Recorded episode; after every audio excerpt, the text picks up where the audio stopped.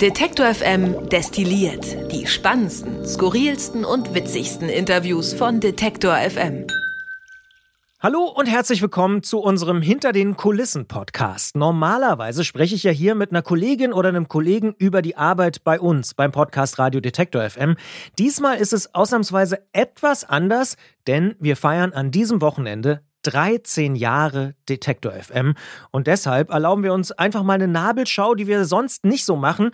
Und ihr hört jetzt gleich, früher als alle anderen übrigens, eine Sonderepisode unseres Podcasts zurück zum Thema, in der wir 13 Jahre Detektor FM in 13 Minuten gepackt haben. Auch nicht so leicht. Mit dabei sind unter anderem Podcast-Legende Holger Klein, die Pool-Artist-Chefin Maria Lorenz Bokelberg oder der Journalist Hajo Schumacher, den ihr vielleicht auch aus dem Grundgesetz-Podcast kennt. Einer der größten Erfolge hier bei uns im Team, gemacht übrigens ja von Rabia Schlotz bei Detektor FM. Moderiert wird die Episode von Jessie aus der Musikredaktion und die war ja hier im Februar diesen Jahres auch schon mal im Podcast bei Detektor FM destilliert zu Gast. Dabei also jetzt viel Spaß und los geht's mit einer sehr aufgeregten Version von mir, nämlich während der allerersten Sendung am 4. Dezember 2009.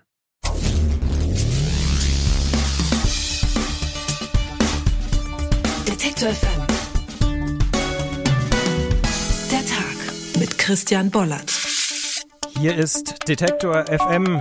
Es ist 16 Uhr am 4. Dezember 2009. Wir starten in diesem Moment unser neues Internetradio und Sie sind live dabei. Jetzt ist auch die Webseite freigeschaltet worden, www.detektor.fm. Ich war, also man hört es im Mitschnitt auch, ich war schon ziemlich aufgeregt, aber ich habe es zumindest stolperfrei hinbekommen. Und dann ging es auch. Danach wurde es dann besser. Das sagt Christian Bollert, Mitbegründer von Detektor FM, über den Sendestart vor 13 Jahren.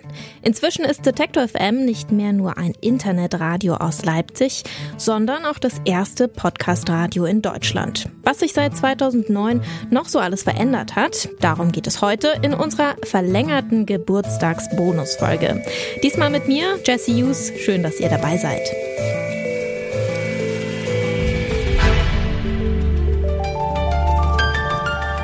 Zurück zum Thema.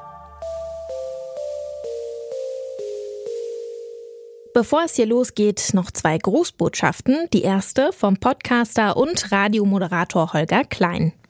Es gibt zwei private Radiosender in Deutschland, die ich ernst nehmen kann. Den einen höchstens nur so halb und der andere ist Detektor FM. Wenn ich mal in Leipzig bin, freue ich mich jedes Mal, Detektor nicht nur übers Netz, sondern auch mal über Antenne empfangen zu können, weil Radio, das mag sich jetzt seltsam anhören, aber ich bin auch schon ein bisschen älter. Mehr als viermal so alt wie Detektor, um genau zu sein. Ich wünsche alles Gute zum 13. Hier sind Luisa und Tina von Zebraluschen Podcast.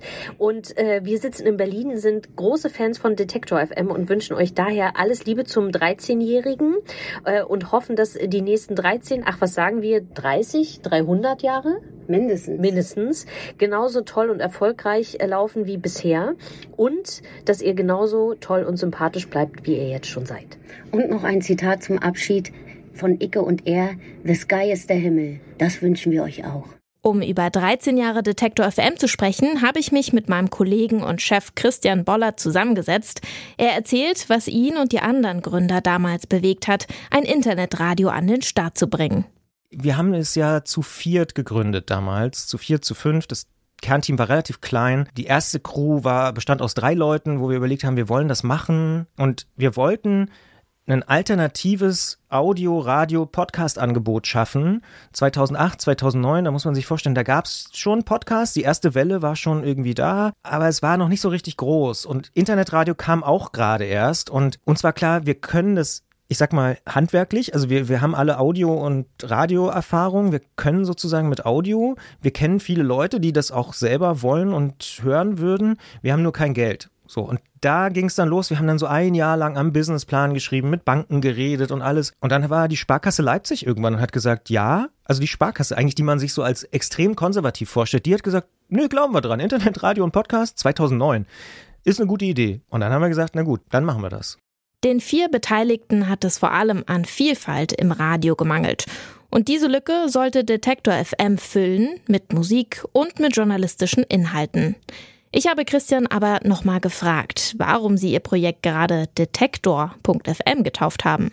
Natürlich gab es äh, verschiedenste Namensvorschläge und ich kann mich übrigens daran erinnern, dass das war, also wir haben mehrere ich glaube, WG-Küchensitzungen dazu abgehalten äh, mit den Leuten, äh, die damals mitgegründet haben. Und es gab sehr, sehr viele Vorschläge, ich glaube über 100 oder so, die haben wir dann eingedampft. Und unter den letzten fünf waren drei, die ich heute im Nachhinein, das ist ja dann immer so, im 13 Jahre später lässt sich gut erklären, gab es drei Vorschläge, die ziemlich gut waren.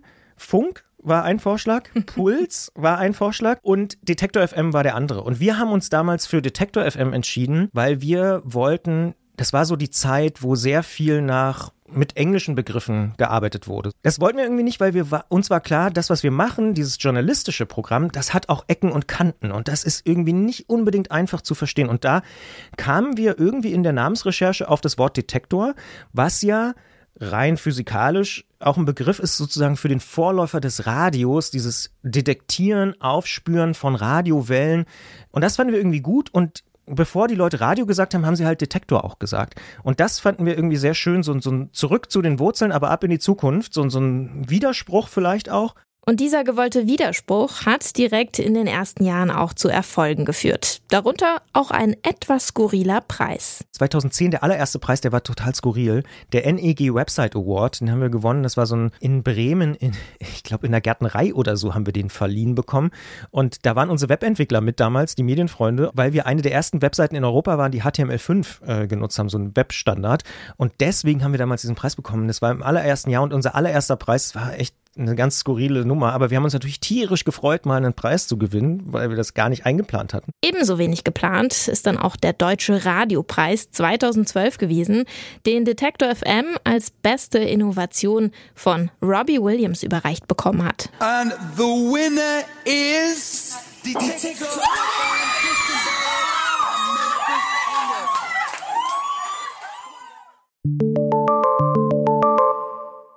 Inzwischen ist Detektor FM aber nicht mehr nur dieses Internetradio aus Leipzig mit der neuen Musik. Von Anfang an haben Podcasts für den Sender eine Rolle gespielt. Audio on Demand ist in den letzten Jahren durch Spotify und andere Anbieter immer beliebter geworden. Christian Bollert erzählt, dass die Redaktion hier zum Beispiel 2016 mit dem Podcast für das Brand 1 Magazin weit vor der Konkurrenz schon groß eingestiegen ist. Zum 10. Geburtstag stand dann fest, hey, wir machen so viele Podcasts, wir spielen auch so viele Podcasts von anderen, dann sollten wir uns auch Podcast Radio nennen, was lustigerweise mittlerweile auch mehrere Stationen machen. Ich weiß, in England gibt es jetzt ein Podcast Radio, Springer und FFN machen jetzt auch so ein Podcast Radio. Da ist so eine Entwicklung drin und auch da waren wir glücklicherweise einfach sehr früh mit dabei und haben eben gesagt, ja, das ist jetzt unser Schwerpunkt. Jetzt sind wir eben ein Podcast-Label mit Internetradio. Und das Podcast-Label mit Internetradio konnte sich in den letzten Jahren weiter etablieren. So hat zum Beispiel der tagesaktuelle Podcast zurück zum Thema 2021 den Deutschen Radiopreis als bester Podcast gewonnen. Den hat damals meine Kollegin und Redaktionsleiterin Ina Lebetjew entgegengenommen. Oh, das ist sehr aufregend. Äh, und zu Hause in Leipzig, in der Redaktion, die Sie gerade gesehen haben, sitzt unser Team und schaut uns zu. Und äh, das ist euer Preis. Das ist der Preis für diese Arbeit, für die Recherchen, für zwei Jahre harte Arbeit. Und das ist diese riesige Anerkennung, genau. Wahnsinn. Nominierungen hat es auch für den Musikpodcast Tracks and Traces gegeben, der Künstlerinnen und Künstlern die Möglichkeit gibt, die Geschichte hinter ihren Songs zu erzählen. Und Musik spielt bei Detektor FM, wie schon in der Anfangszeit, immer noch eine große Rolle. So sind über die Jahre auch viele Live-Sessions im Studio entstanden. Und die Session mit der Sängerin Tina Dico, die hat sich zum heimlichen YouTube-Star mit mehr als einer Million Aufrufe gemausert. Somewhere along the line you gave up asking. When it got a little too complex. But if you don't question what has been. Hallo liebe Detektor FMs, hier ist Maria Lorenz Buckelberg von Pool Artists Und im Namen des ganzen Pool Artist Teams wollte ich euch zum Geburtstag gratulieren. Ihr seid jetzt 13 Jahre alt. Das ist ja ein Menschenalter, in dem man nicht mehr so richtig Kind ist, aber irgendwie auch noch nicht so richtig Jugendliche und schon gar nicht erwachsen.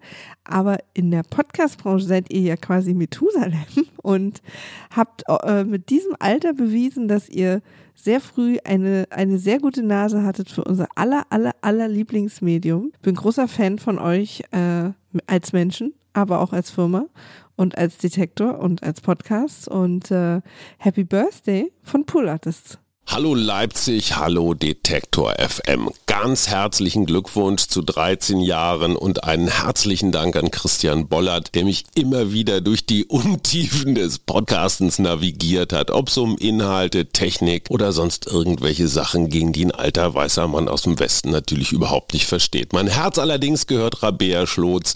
Liebe Rabea, wir haben 100 Folgen Grundgesetz-Podcast gemacht in guter Verfassung. Übers Honorar wollen wir nicht reden, aber die Akribie, die Leidenschaft, die viele Arbeit und gleichzeitig der Spaß, den Rabea mir vermittelt hat, hat dazu geführt, dass auch ich meine Podcast-Karriere begonnen habe. Vielen Dank, ich habe viel von euch gelernt und ich wünsche euch und mir und dem Land, dass ihr in den nächsten 13 Jahren alle großen Medienkonzerne in Deutschland aufkauft und die öffentlich-rechtlichen gleich dazu. Dann wird das auch was. So die Hoffnung von Journalist Hajo Schumacher. Christian Bollert ist übrigens weiter fest überzeugt, Podcasts gehört die Zukunft. Während andere Medienformen schwächeln und die Werbeeinnahmen zurückgehen, sieht es bei Podcasts etwas anders aus. So hat Detektor FM mit seinen Schwesterunternehmen inzwischen rund 30 festangestellte Mitarbeitende. Dazu kommen noch rund 100 weitere Leute, die immer mal wieder für Detektor FM arbeiten. Und das, obwohl der russische Überfall auf die Ukraine die Werbebranche noch mehr verunsichert hat als die Corona-Pandemie davor. Auch da ist so eine große Unklarheit. Und im Gegensatz zu Corona, wo alle wussten, hey, wir müssen auf die Impfung warten, ob das jetzt ein Jahr oder anderthalb oder zwei Jahre dauert, hier wissen wir ja gerade gar nicht, wie lange das noch dauert. Die Hoffnung ist natürlich, dass es sich im Frühjahr wieder entspannt. Wir wissen es aber ehrlicherweise auch nicht. Trotzdem kann Christian Bollert schon einen ersten Ausblick auf die neuen Projekte und Herausforderungen bei Detektor FM geben. Ich glaube, wir können es an der Stelle vielleicht schon mal so ein bisschen verraten. Wir haben gerade einen sehr coolen, aus meiner Perspektive, Storytelling-Podcast in der Pipeline. Viel mehr können wir an der Stelle noch nicht sagen, aber da wird was kommen im nächsten Jahr. Ähm, das ist sowas, wo ich denke, das ist fast schon zwangsläufig, dass wir uns auch in diese Richtung entwickeln. Ist aber eben auch keine Selbstverständlichkeit, dass wir ähm, hier Redakteurinnen und Redakteure seit dem Sommer fast komplett freistellen und ausschließlich auf dieses Projekt gesetzt haben, ähm, um da was zu machen. Und ähm, das ist was, was kommen wird. Und ansonsten gucken wir im Prinzip, dass wir noch mehr Nischen entdecken, die ja die Leute einfach begeistern und wo sie vielleicht sagen, ey, da wäre ein Podcast cool.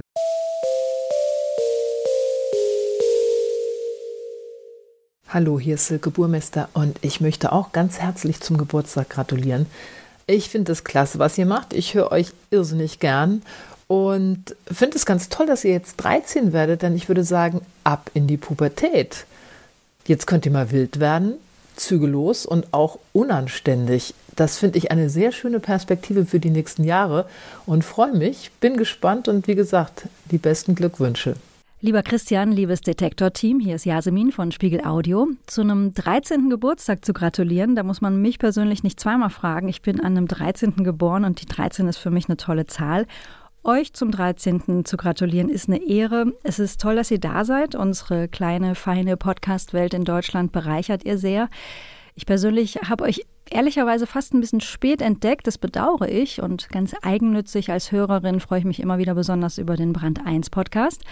Feiert heute schön und ähm, nehmt doch vielleicht eine Tonspur auf. Dann können wir davon irgendwann alle profitieren noch relevanter werden, noch mehr Podcasts zu spannenden Themen produzieren und an dem bisher Erreichten festhalten. So sieht der Plan bei Detektor FM für die kommenden Jahre aus. Und das Ergebnis, das könnt ihr dann überall dort hören, wo es Podcasts gibt. Und das war es von uns für heute. Redaktion und Schnitt Lars Feyen. Mein Name ist Jesse Hughes. Macht's gut und bis bald. Zurück zum Thema vom Podcast Radio Detektor FM.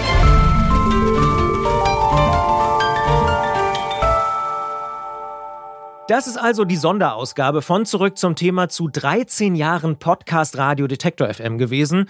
Und wir wären nicht der Hinter den Kulissen Podcast, wenn wir nicht noch einen Bonus für euch hätten. Denn für die Produktion dieser Episode hat Jesse mit mir hier in diesem Studio, wo ich gerade stehe, ein längeres Gespräch geführt. Und das könnt ihr, wenn ihr wollt, jetzt in voller Länge hören.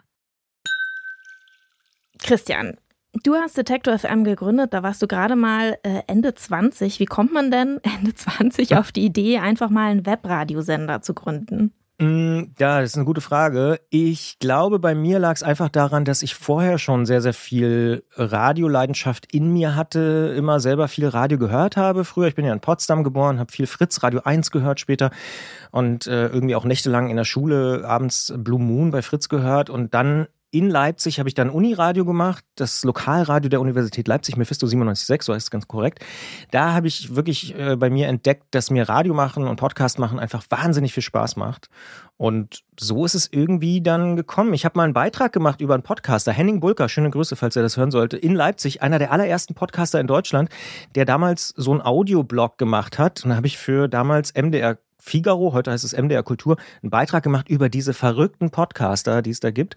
Ähm, dann haben wir selber angefangen, Podcasts zu machen und dann ist es irgendwie passiert. Ja. Irgendwie passiert, das klingt so locker flockig, aber wie geht man sowas denn überhaupt an? Hm, ja, ich glaube, wir haben es ja zu viert gegründet damals, zu viert, zu fünf. Das Kernteam war relativ klein. Die erste Crew bestand aus drei Leuten, wo wir überlegt haben, wir wollen das machen. Und wir wollten ein alternatives Audio-, Radio-, Podcast-Angebot schaffen. 2008, 2009, da muss man sich vorstellen, da gab es schon Podcasts. Die erste Welle war schon irgendwie da, aber es war noch nicht so richtig groß. Und Internetradio kam auch gerade erst. Und uns war klar, wir können das, ich sag mal, handwerklich. Also wir, wir haben alle Audio- und Radioerfahrung. Wir können sozusagen mit Audio. Wir kennen viele Leute, die das auch selber wollen und hören würden. Wir haben nur kein Geld. So, und da ging es dann los. Wir haben dann so ein Jahr lang am Businessplan geschrieben, mit Banken geredet und alles. Und ähm, irgendwann war klar, ja, okay, wenn wir das Geld irgendwie zusammenkriegen und zumindest ein Startkapital, und es sind dann halt ein paar zehntausend Euro für so ein Studio, für Boxen, für eine Glasscheibe im Studio.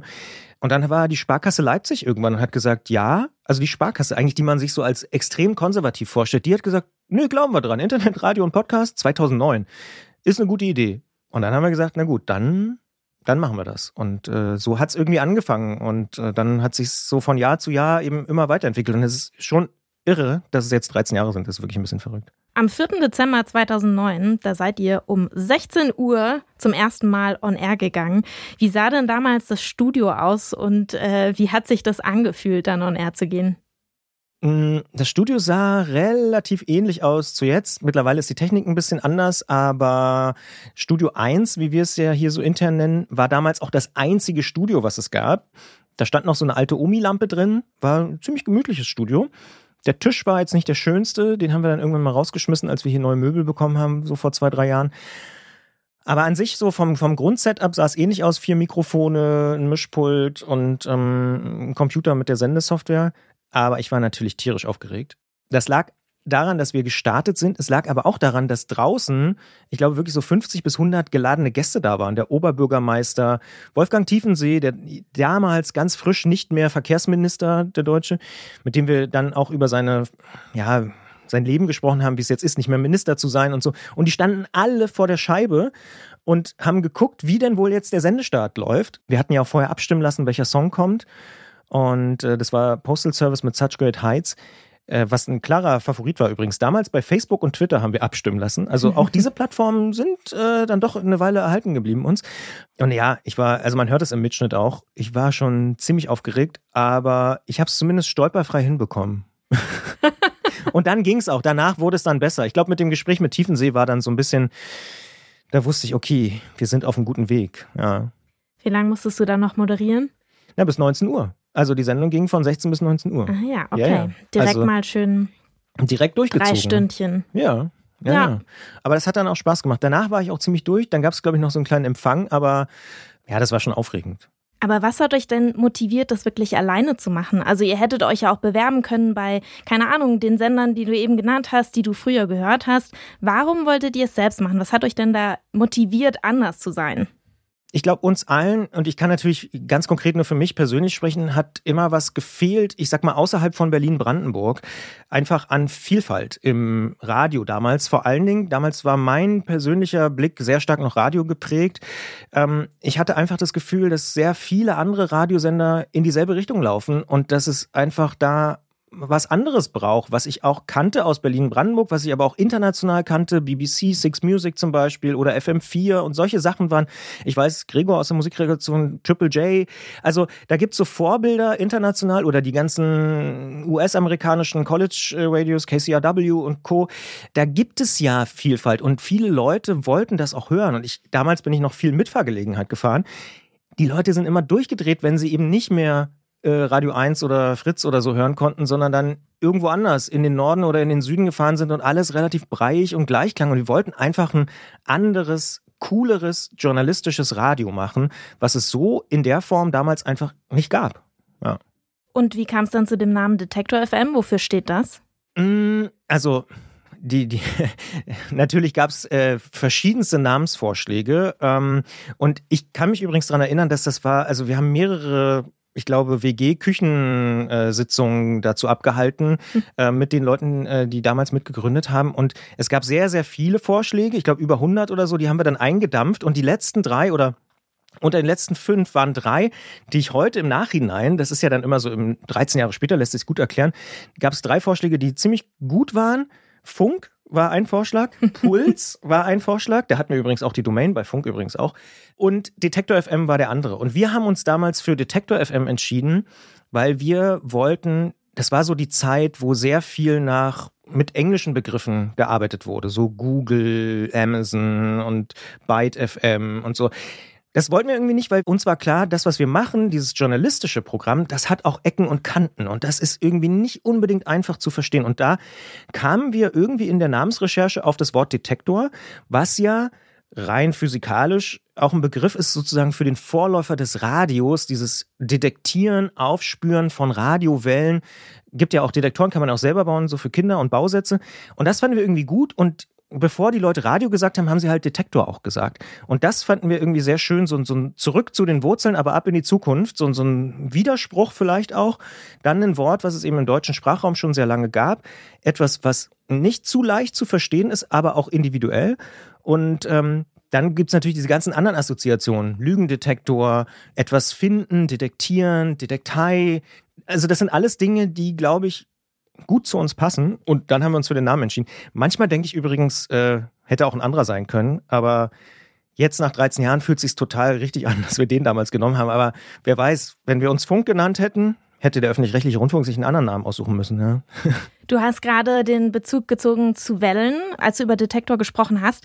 Und ihr seid ja eigentlich als Webradio gestartet, als Internetradio. Das war damals, 2009, auf jeden Fall was total Neues. Aber mittlerweile bezeichnet sich Detektor FM ja dezidiert als Podcast-Radio und damit ist es eigentlich das erste seiner Art. Wie ist denn diese Entwicklung dann in den letzten Jahren äh, verlaufen? Ehrlicherweise würde ich sagen, schleichend. Also wir haben immer mehr gemerkt, wir haben ja von Anfang an auch Podcasts gemacht und damals, du hast es gut beschrieben, waren wir ein Internetradio mit Podcasts und dann haben wir aber gemerkt, oh, dieses Podcast-Ding, das geht immer mehr ab, die Leute wollen es immer mehr hören und wir haben dann angefangen, ich glaube 2015 war es, Antritt zu machen, das eigentlich eine Fahrradsendung war und dann aber zu einem Podcast evolutioniert wurde. Und da haben wir gemerkt, oh wow, das hören auf einmal noch viel, viel mehr Leute, als den Stream hören, hören auf einmal diesen Podcast. Und es gibt so ein Momentum für Podcasts. Dann habe ich sehr lange, eigentlich schon vor Antritt auch an Gabriele Fischer gegraben von der Brand 1, schöne Grüße, falls du hören solltest, dass wir zusammen mal einen Podcast machen. Das haben wir dann 2016 gemacht und das war ein mega Erfolg, weil damals, 2016, gab es noch gar keine Podcasts von großen Medienhäusern. Gab es keinen Spiegel, gab es keine Zeit, gab es kein Süddeutsche Zeitung oder so. Und wir waren somit die Ersten, die in dieser Phase Podcasts gemacht haben. Es gab früher, 2008, 2009 und so in dieser ganz Anfangsphase, da haben auch schon mal welche, FAZ und Welt und so auch schon mit Podcasts, aber das war natürlich sehr, sehr früh. Aber in der Zeit waren wir die Einzigen und dann ging das auch irgendwie sofort auf Platz eins in den Charts und war irgendwie, hatte zehntausende Abonnenten und da haben wir einfach gemerkt, wow, das ist ein Weg, der uns helfen kann. Und dann haben wir immer mehr gemerkt, dass Podcasts das Medium sind, wo wir uns am besten ausdrücken können, aber wo wir auch am erfolgreichsten sind und haben dann irgendwann konsequenterweise, ich glaube zum zehnten Geburtstag gesagt, hey, wir machen so viele Podcasts, wir spielen auch so viele Podcasts von anderen, dann sollten wir uns auch Podcast Radio nennen, was lustigerweise mittlerweile auch mehrere Stationen machen. Ich weiß, in England gibt es jetzt ein Podcast Radio, äh, Springer und FFN machen jetzt auch so ein Podcast Radio. Da ist so eine Entwicklung drin und auch da waren wir glücklicherweise einfach sehr früh mit dabei und haben eben gesagt, ja, das ist jetzt unser Schwerpunkt. Jetzt sind wir eben ein Podcast-Label mit Internetradio. Da hat sich so ein bisschen die Perspektive geändert, aber eigentlich machen wir immer noch das Gleiche. Nur anders. Ja, okay, du hast es gerade schon gesagt. Ich wollte nämlich eben nochmal fragen, so für die Leute, die Detektor FM vor allem über die Podcasts kennen, die werden vielleicht ein bisschen irritiert sein, dass Detektor FM ein Podcast-Radio ist. Wie würdest du das ganz knapp beschreiben? Ich würde sagen, dass wir nicht nur Musik spielen, die wir entdecken, sondern auch Podcasts, die wir entdecken. Und eben nicht nur Podcasts von uns selbst, sondern eben auch aus dieser ganzen Welt der deutschsprachigen Podcasts. Das ist im Moment unser Fokus, weil klar die Sprache irgendwie doch wichtig ist. Und da haben wir dankenswerterweise sehr, sehr viele Leute in der ganzen Welt, in der Podcast-Welt da draußen, die uns auch unterstützen und die wir dann auch wiederum unterstützen, weil die bei uns laufen und damit natürlich auch wieder neue Hörerinnen und Hörer gewinnen. Du hast eben schon so diesen Podcast Boom angesprochen. Also der war ja 2009, waren Podcasts in Deutschland einfach noch nicht so eine große Sache. Wie sehr ist denn Detektor FM gewachsen, gerade wegen dieser, dieser Richtung? Also wir sind gerade so seit 2017, 18, 19, also genau in dieser in dieser ersten größeren Podcastwelle in Deutschland, da ist dann ja zum Beispiel Schulz und Böhmermann sind von den öffentlich-rechtlichen zu Spotify gegangen. Äh, Serial war gerade international ein Mega-Erfolg. Also da ging diese Podcastwelle so richtig los. Und in der Zeit haben wir natürlich auch davon profitiert und konnten neue Leute einstellen, sind gewachsen. Also alles, was so nach 2017, 2018 passiert ist, hat uns sehr geholfen, uns immer weiter zu professionalisieren, neue Formate zu machen. Und ich glaube aber eben auch dieser Fokus, den ich vorhin beschrieben habe, auf das Podcast Radio dann 2019 hat uns nochmal geholfen, auch intern klarer zu strukturieren und eben zu sagen, okay, wenn wir neue Dinge machen, dann zuerst als Podcast und dann überlegen wir, wie passt es auch noch ins Radio. Und deswegen ja, natürlich, wir haben ganz klar davon profitiert, dass immer mehr Menschen dieses, ja aus unserer Sicht sowieso total coole Medium auch für sich entdecken. Und Christian Drosten, Coronavirus Update, hat natürlich auch noch seinen Teil dazu beigetragen. Das heißt, diese ganze Podcast-Entwicklung der letzten Jahre hat natürlich auch Detector FM geholfen. Und dafür, glaube ich, kann wir sagen, sind wir alle wahnsinnig dankbar, dass äh, sich dieses Medium so gut entwickelt hat. Der Podcast-Markt hat auch Detektor FM geholfen, aber die letzten Jahre, die waren ja wirtschaftlich für niemanden eigentlich einfach. Also man denke an die Corona-Pandemie. Jetzt erst in diesem Jahr den Angriff auf die Ukraine. Wie schwierig war es denn eigentlich in dieser Zeit weiter zu wachsen als Detektor FM? Auch da muss man, glaube ich, sagen, sind wir etwas privilegiert, weil der Podcast-Markt insgesamt ja auch weiter gewachsen ist. Natürlich nicht so stark, wie er vielleicht in einer Nicht-Krisensituation gewachsen wäre, aber im Vergleich zu anderen Medien, zu Zeitungen, zu Printgeschichten, äh, ist der Podcastmarkt noch ziemlich angenehm, um sich da zu tummeln. Das heißt, dann sind die Wachstumsraten ein bisschen niedriger geworden, man ist nicht mehr so schnell gewachsen, auch wir sind nicht mehr so schnell gewachsen. Und im Nachhinein muss ich auch anerkennen, war die Corona-Krise gar nicht so kompliziert, weil wir zum Beispiel schon sehr digital gearbeitet haben und da gab's so eine Delle, die war so drei, vier Monate, so ganz am Anfang von Corona. Und dann kam ja auf einmal so eine krasse Digitalisierungswelle und die hat auch Podcasts geholfen. Und da kam auch wieder die Werbung zurück, die natürlich für uns ja auch wichtig ist, um unsere Jobs hier zu finanzieren. Das heißt, die Corona-Krise war zwar, glaube ich, total für uns alle irgendwie erschütternd und unklar, aber wir sind da gut durchgekommen. Ein bisschen anders sieht es aus beim Krieg jetzt in der Ukraine, nach, also dieser russische Angriffskrieg. Der hat schon dazu geführt, dass so seit März die Werbeausgaben massiv gesunken sind. Wir haben jetzt wieder ein bisschen etwas besseres Gesamtklima, jetzt mal rein ökonomisch.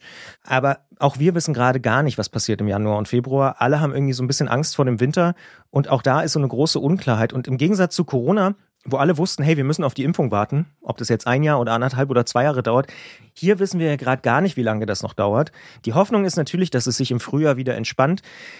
Wir wissen es nur einfach nicht. Dementsprechend, das ist für uns schon die größte Herausforderung, die wir bisher hatten in 13 Jahren, die aktuelle Situation, dass wir einfach gar nicht einschätzen können, wie wird der Werbemarkt 2023 sich entwickeln. Wir haben Hoffnung, dass Podcasts auch da vielleicht wieder etwas besser als andere Mediengattungen irgendwie abschneiden. Wir wissen es aber ehrlicherweise auch nicht. Um auf was Positives zurückzukommen, ihr habt mit drei Leuten angefangen, wahrscheinlich waren es auch noch ein paar mehr Helferinnen und Helfer. Wie viele Leute arbeiten heute bei Detektor FM? Ganz genau kann ich es gar nicht sagen, weil auch da, ich sag mal, das Detector FM-Universum immer größer wird. Aber was ich sagen kann, ist, dass wir aktuell 35 Leute sozialversicherungspflichtig beschäftigt haben, die hier angestellt sind, auch in unterschiedlichen Formen. Aber das sind so die, die Festangestellten.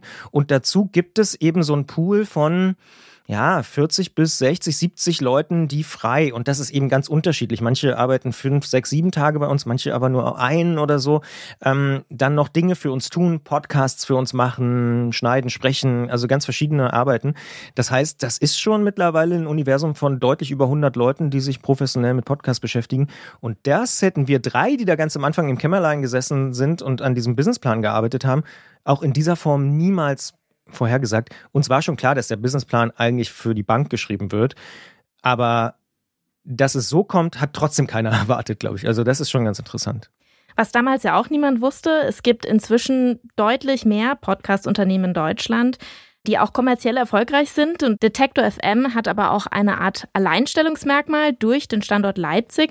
Wie sehr ist denn Detektor FM ein ostdeutsches Unternehmen? Mm, also qua Anschrift schon mal. Also da, da sind wir äh, ein ostdeutsches Unternehmen. Ähm, ich selbst komme ursprünglich aus Potsdam, habe in Leipzig studiert. Dementsprechend, klar, habe ich irgendwie einen, einen ostdeutschen Hintergrund. Meine Eltern sind beide ostdeutsch. Wir haben viele ostdeutsche Mitarbeiter, aber ich glaube, in der Gesamtstruktur relativ über die bundesdeutsche Ländergrenze ganz gut verteilt. Das merken wir auch immer mal wieder so im Team. Aber es ist schon auffällig, das muss man auch sagen, dass es aus ostdeutschen Bundesländern nicht so viele Medienunternehmen oder gerade neu gegründete Medienunternehmen gibt, die da für Aufmerksamkeit sorgen. Da ist Detector FM sicher schon eines davon. Katapult fällt mir jetzt ein, wenn wir so drüber reden. Vetomac fällt mir ein aus Dresden. Also es gibt welche, aber es gibt nicht so viele. Aber dafür, glaube ich, durchaus interessante. Also dementsprechend, ich glaube schon, dass der Standort Leipzig uns auch hilft, anders zu sein, als wenn wir jetzt in München oder Berlin gegründet hätten. Dort wäre es in der Form auch gar nicht möglich gewesen. Also die Freiräume, die wir hier in Leipzig hatten, zum Beispiel auch mit Mieten und so weiter, die hätten wir so in der Form gar nicht dort machen können. Oder sagen wir mal so, ohne Geld hätten wir in München oder in Düsseldorf sicher keine Firma gründen können. Da hätten wir viel, viel mehr Anschubkapital gebraucht. Und ähm, ob wir das 2008, 2009 in der damaligen Krise, die ist ja auch gerade, das war ja gerade die Finanzkrise, Stimmt. bekommen hätten, weiß ich gar nicht. Ähm, dementsprechend, ich glaube schon, dass es eine Rolle spielt, dass wir in Leipzig sitzen. Und Leipzig als Stadt, das kommt noch dazu, ist einfach auch für so eine Gründung wie uns, glaube ich, ein absoluter Pluspunkt, weil ich persönlich lebe hier sehr gern und ich glaube, 99 Prozent aller Mitarbeiterinnen und Mitarbeiter leben auch sehr gerne in dieser Stadt, die auch noch sehr lebendig ist und sich dann auch wieder unterscheidet von vielen anderen Städten in Deutschland, weil sie eben noch relativ viele Freiräume bietet und so viele Entwicklungsmöglichkeiten. In 13 Jahren Detektor FM, da gibt es wahrscheinlich wirklich ziemlich viele Highlights von besonderen Gästen zu vielen anderen Dingen, die wahrscheinlich passiert sind, manchmal sehr überraschend. Und ja, was ist dir denn besonders im Kopf geblieben, wenn du so an die letzten Jahre denkst? Was für Bilder ploppen da so zuerst auf? Oh, das ist wirklich schwierig. Weil es ist nämlich auch schizophren, sage ich auch ganz offen. Denn es sind schon 13 Jahre und es sind erst 13 Jahre. Also es ist so beides gleichzeitig. Äh, haben wir nicht gestern erst äh, hier die Verkabelung vom Studio fertig gemacht? Und ah, krass, vor drei Monaten war doch erst das und das. Hm, was ploppt da auf? Also ja, bei mir ploppen Radiopreise auf weil das sind, glaube ich, so besondere Momente, die dann natürlich auch hängen bleiben. Also 2021 der Radiopreis für Zurück zum Thema, unseren täglichen Nachrichtenpodcast, ähm, wo wir auch zusammen mit der Uni Leipzig äh, eine Kooperation hatten. Ähm, 2012 natürlich, wo Robbie Williams uns den Radiopreis als beste Innovation übergeben hat. Das sind so Sachen. Ich habe auch beim Nachdenken ist mir eingefallen, 2010 der allererste Preis, der war total skurril. Der NEG Website Award, den haben wir gewonnen. Das war so ein in Bremen, in, ich glaube in der Gärtnerei oder so, haben wir den verliehen bekommen. Und da waren unsere Webentwickler mit damals, die Medienfreunde, auch hier schöner Gruß an dieser Stelle, äh, weil wir eine der ersten Webseiten in Europa waren, die HTML5 genutzt haben, so ein Webstandard. Und deswegen haben wir damals diesen Preis bekommen. Das war im allerersten Jahr und unser allererster Preis war echt eine ganz skurrile Nummer. Aber wir haben uns natürlich tierisch gefreut, mal einen Preis zu gewinnen, weil wir das gar nicht eingeplant hatten.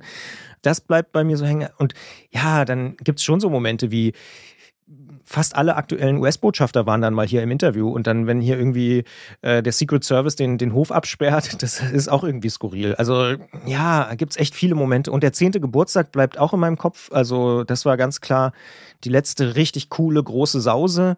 Das hat auch extrem viel Spaß gemacht. Shoutout Louds live, eine absolute Perle.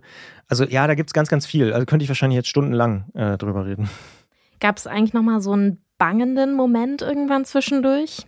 Mm, am Anfang eigentlich jedes Jahr am Ende des Jahres. Also weil wir uns immer so ein bisschen am Ende des Jahres gefragt haben, machen wir jetzt noch ein Jahr? Also die Frage stand schon immer im Raum. Und es war schon immer so jetzt Ende November, weil dann weiß man schon so grob, ist jetzt auch noch so, wie sieht das nächste Jahr aus? Wer verlängert, wer verlängert nicht? Und die Angst war natürlich gerade am Anfang, wenn du vielleicht nur so, ganz am Anfang hatten wir zwei oder drei Kunden. Also die Süddeutsche ist quasi Kunde eins und dann gab es noch so Spreadshirt und Konrad. Und wenn davon einer abspringt, das tut halt noch viel, viel mehr weh als heute, wenn du irgendwie 10 oder 20 hast. Ähm, deswegen haben wir auch von Anfang an darauf gesetzt, möglichst viele zu haben, aber die musst du dir natürlich erstmal aufbauen. Und es springen immer welche ab, aber am Anfang tut es natürlich besonders weh. Deswegen war das schon immer so ein Moment, wo man sehr gebankt hat, dass sie nochmal einen Jahresvertrag unterschreiben und man wieder weitermachen kann und so. Ja, ich glaube so, ja, 2013, 2014 vielleicht auch 16, 17 war auch nochmal so eine Zeit, bevor es so richtig die Podcastwelle losging, wo wir uns schon ernsthaft immer mal gefragt haben, wie ist die Perspektive, können wir das sinnvollerweise noch weitermachen? Ja. Am Ende haben wir uns immer dafür entschieden, aber war jetzt auch nicht immer ganz klar. So. Mhm. Ja. Und dann so ab 2016, 2017 Ja, kam ich, irgendwann der Moment, wo ihr so ein bisschen. ja, so eher so 18, 19 würde ich Mhm. sagen. Da kam dann so der Moment, dann auch mit den Medientagen und dann hat sich das so entwickelt, dass man gemerkt hat, jetzt, jetzt stehen wir auf stabileren Füßen. Mhm. Ja, da sind wir dann eben ja auch rausgewachsen aus dieser 5, 6, 7 Mann Größe Richtung 10, 15, 20. Und dann verschieben sich da so ein bisschen auch die Prioritäten. Ja. Ja. Und jetzt ist die Küche voll beim Mittagessen. Stimmt. ja. ja. In dieser ganzen Zeit, da sind ja schon wahnsinnig viele Podcast-Formate entstanden.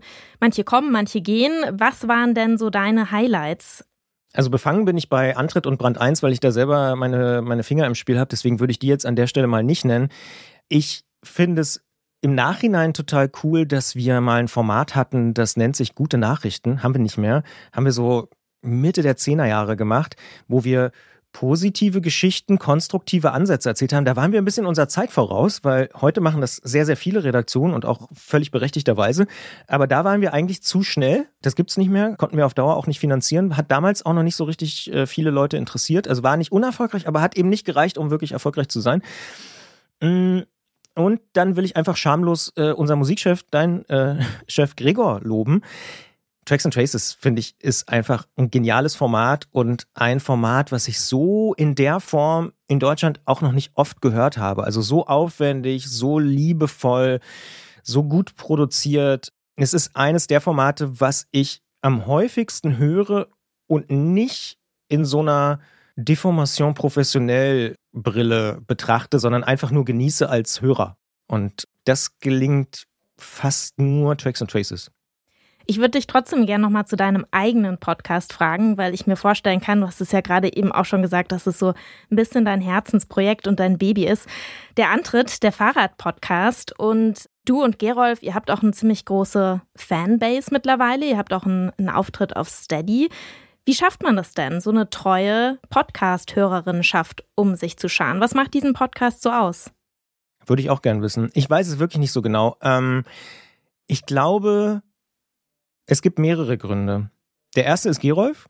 Der ist einfach ein Fahrradfreak, das darf ich so sagen, äh, an, an seiner Stelle. Ähm, der kennt sich einfach wahnsinnig aus. Also Gerolf ist ja der in dem Podcast, der alles kennt, der alle Schaltungen kennt, jedes Geräusch und also der könnte, ne, hier einmal im Jahr ist ja nur noch Wetten das, aber Gerolf könnten wir hinschicken, der könnte irgendwie die 97er Campagnolo-Schaltung am Klang erkennen oder so. Und das andere ist, dass wir schon 2008, 2009, als wir angefangen haben, habe ich mit Gregor einen Jingle produziert für eine Fahrradsendung damals. Und die hieß damals schon Antritt. Und irgendwann kam aber Gerolf als Praktikant zu Detektor und hat irgendwann am Mittagstisch gesagt, oh, ich würde gerne mal eine Fahrradsendung machen. Und dann ist er natürlich, ja, total offene Türen bei mir eingelaufen. Und dann haben wir einfach mal überlegt, wie könnte das sein? Und dann ist sehr, sehr schnell da dieser Fahrrad-Podcast raus geworden. Und ich glaube, was den Podcast so besonders macht, ist, dass wir beide aus unterschiedlichen Perspektiven Fahrradliebhaber sind und dass die Leute, die uns hören, das verstehen und unterschiedlich mit uns in Verbindung stehen. Ähm, der eine oder die andere findet Gerolf irgendwie sympathischer, weil er eben so total nerdig abtauchen kann in die Tiefen der Technik. Andere finden es irgendwie besser, dass ich vielleicht so ein bisschen mehr so einen Draufblick habe und Fahrrad insgesamt als Kultur noch ein bisschen äh, spannender finde und auch Fahrradpolitik und so, obwohl Gerolf das natürlich auch interessiert. Aber ich glaube, das ist so, ja, da, da kommen so viele Sachen zusammen. Und dann ist es ja eben auch ein Format, wo Hörerinnen und Hörer auch vorkommen. Also mit der Ausfahrt des Monats zum Beispiel merken sie ja auch, wow, da gibt es auch andere Leute, die diesen Podcast hören und dadurch ist es auch interaktiv. Wir kriegen wahnsinnig viele E-Mails. Hier, Gerolf, meine Schaltung ist kaputt, was soll ich machen? Wir kommen manchmal auch wirklich nicht hinterher, das zu beantworten, weil so viele Leute diesen Podcast in ihren Alltag auch integriert haben und alle sagen auch, oh, ich könnte auch jede Woche hören. Wir schaffen es aber nicht mal alle zwei Wochen. Also es ist wirklich krass, was da für eine Community entstanden ist und das ist total cool und aber irgendwie auch immer noch so ein bisschen unerklärlich. Aber ich glaube, wir sind für viele Fahrradfahrerinnen und Fahrradfahrer so eine Art Begleiter geworden und das äh, freut uns natürlich auch total. Also wir sind auch da total, ja, dankbar ist ein gutes Wort. Also, aber es gibt da kein Geheimrezept, glaube ich. Ich könnte mir ja vorstellen, dass dieser Podcast so gut funktioniert, weil er auch eine bestimmte Nische bedient, ein bestimmtes Special Interest. Und ich, ich für meinen Teil habe das Gefühl, dass das auch immer etwas war, was Podcasts sehr ausmacht. Und Detector FM hat auch solche Podcasts immer wieder produziert. Würdest du da auch in Zukunft draufsetzen? Ja, definitiv. Also ich glaube, für uns, das muss man ja auch sagen, ist die Nische das Erfolgsmodell. Tim Prittloff hat das, glaube ich, mal gesagt, dass Podcasts im Prinzip das Nischenmedium schlechthin sind und zwar im positiven Sinne. Und ich sehe das auch so, der Bahnhofskiosk ist auch so ein schönes Bild. Da gibt es auch so unglaublich viele Zeitschriften für verschiedenste Themen und Fahrrad zum Beispiel auch. Und Podcasts sind so ähnlich. Die sind nicht das große Hitprodukt, die große Wetten das Show oder ähm, ne, so die Samstagabend Unterhaltungsshow, sondern die sind die Fachmagazine für bestimmte Themen und da hat man dann einfach sehr, sehr loyale Hörerinnen und Hörer und das ist für Detektor FM das Erfolgsgeheimnis. Es gibt natürlich noch ein anderes, das sieht man da draußen auch, das heißt Prominente. Das ist nicht so unser Spiel. Wir setzen eher auf Themen und das Coole ist, auch das funktioniert und das macht mich auch froh, weil das so ein bisschen auch eine Antithese ist zu wie viele andere auch zu Recht, also Podcast-Erfolge machen. Bei uns geht es nicht um Insta-Follower, so, sondern um das Thema. Und das ist natürlich, bringt auch was total Positives mit sich, nahezu unendlich. Also wir können auch in fünf Jahren noch über Fahrräder reden und auch in fünf Jahren noch über Wirtschaft oder über Wissenschaft und so. Und dann ist der eine oder die andere Prominente vielleicht auch schon nicht mehr so relevant. Was würdest du denn gerne noch machen? Worauf freust du dich noch in der Zukunft? Mm, ich glaube, wir können es an der Stelle vielleicht schon mal so ein bisschen verraten. Wir haben gerade einen sehr coolen, aus meiner Perspektive, Storytelling-Podcast in der Pipeline. Viel mehr können wir an der Stelle noch nicht sagen, aber da wird was kommen im nächsten Jahr. Ähm, das ist sowas, wo ich denke, das ist fast schon zwangsläufig, dass wir uns auch in diese Richtung entwickeln. Ist aber eben auch keine Selbstverständlichkeit, dass wir hier Redakteurinnen und Redakteure seit dem Sommer fast komplett freistellen und ausschließlich auf dieses Projekt gesetzt haben, um da was zu machen. Und ähm, das ist was, was kommen wird. Und ansonsten gucken wir im Prinzip das, was du so ein bisschen angesprochen hast, dass wir noch mehr Nischen entdecken, die ja die Leute einfach begeistern und wo sie vielleicht sagen, ey, da wäre ein Podcast cool. Das Gartenradio von Heike ist auch so ein Beispiel. Ne? Also Themen, wo Leute sagen, dafür brenne ich, da würde ich gerne jede Woche einen Podcast hören. Und ich glaube, da gibt es noch ganz, ganz viel. Und ja, dementsprechend an Ideen mangelt es uns meistens nicht. Da sind wir wieder beim, Thema vom Anfang. Wenn wir genug Geld hätten, würden wir noch so viele mehr Podcasts machen, dann könntet ihr gar nichts anderes mehr machen, außer Podcast hören. das glaube ich gern. Vielleicht als finale Frage, wo siehst du denn Detektor FM in zehn Jahren oder wo würdest du Detektor FM gerne in zehn Jahren sehen? Puh. Also es gibt keinen Plan, das kann ich dir schon mal sagen. Keine, keinen Masterplan. Den gab es auch vor 13 Jahren nicht. Ähm, ist echt schwer zu beantworten. Also ich würde gern diesen Weg, den wir gegangen sind, einfach weitergehen, dass wir noch relevanter werden, dass wir das, was wir jetzt schon geschafft haben, und das ist auch, finde ich, nicht selbstverständlich, aus eben so einem privat gegründeten Internetradio mit Podcast eine relevante journalistische Podcaststimme in Deutschland geworden zu sein, ist schon mal wahnsinnig cool. Und er hat auch nur klappen können, weil es das Internet gibt. Es wäre natürlich schön, wenn wir das schaffen, diese unabhängige Stimme auch zu bleiben und vielleicht sogar noch etwas relevanter zu werden, noch mehr Storytelling-Podcasts vielleicht zu machen, noch mehr neue Formate zu machen und uns da in der Szene, in der wir jetzt angekommen sind, noch stärker zu verankern. Also wir sind da seit 13 Jahren, aber da auch in 10, 13 Jahren noch zu sein und uns auch dementsprechend weiterzuentwickeln, weil wer weiß, wie es in drei oder fünf oder sieben Jahren aussieht, das ist, glaube ich, das große Ziel. Zusammen, also ne, mit den großen Medienmarken und mit den großen Podcast-Anbietern, die es da gerade gibt, einfach weiterzuwachsen und vielleicht auch dem einen oder der anderen ein bisschen weiter Konkurrenz zu machen und ja, mit dabei zu sein, das ist, glaube ich, schon, das würde mir persönlich schon reichen. das klingt gut. Vielen Dank, Christian. Sehr gern. Das war es dann auch mit der Destilliert Sonderepisode zu 13 Jahren Podcast Radio Detektor FM. Wir danken euch fürs Zuhören, aber insbesondere für eure Unterstützung. Egal, ob ihr uns im Freundeskreis weiterempfehlt, uns bei Steady, PayPal oder per Dauerauftrag unterstützt, 5-Sterne-Bewertungen bei Apple Podcasts oder Spotify dalasst oder sonst wie unter die Arme greift. Denn der Erfolg von Detektor FM in den letzten Jahren, und das ist wirklich keine Floskel, wäre ohne euch da draußen unter den Kopfhörern überhaupt nicht möglich. 13 Mal Danke vom gesamten Team für all die Unterstützung an euch da draußen. Kommt gut durch den Dezember und wir hören uns an dieser Stelle im neuen Jahr und so viel kann ich schon verraten mit einem spannenden Storytelling Podcast. Dazu dann mehr 2023. Ich sag erstmal bis bald. Alle Beiträge, Reportagen und Interviews können Sie jederzeit nachhören im Netz auf detektor.fm.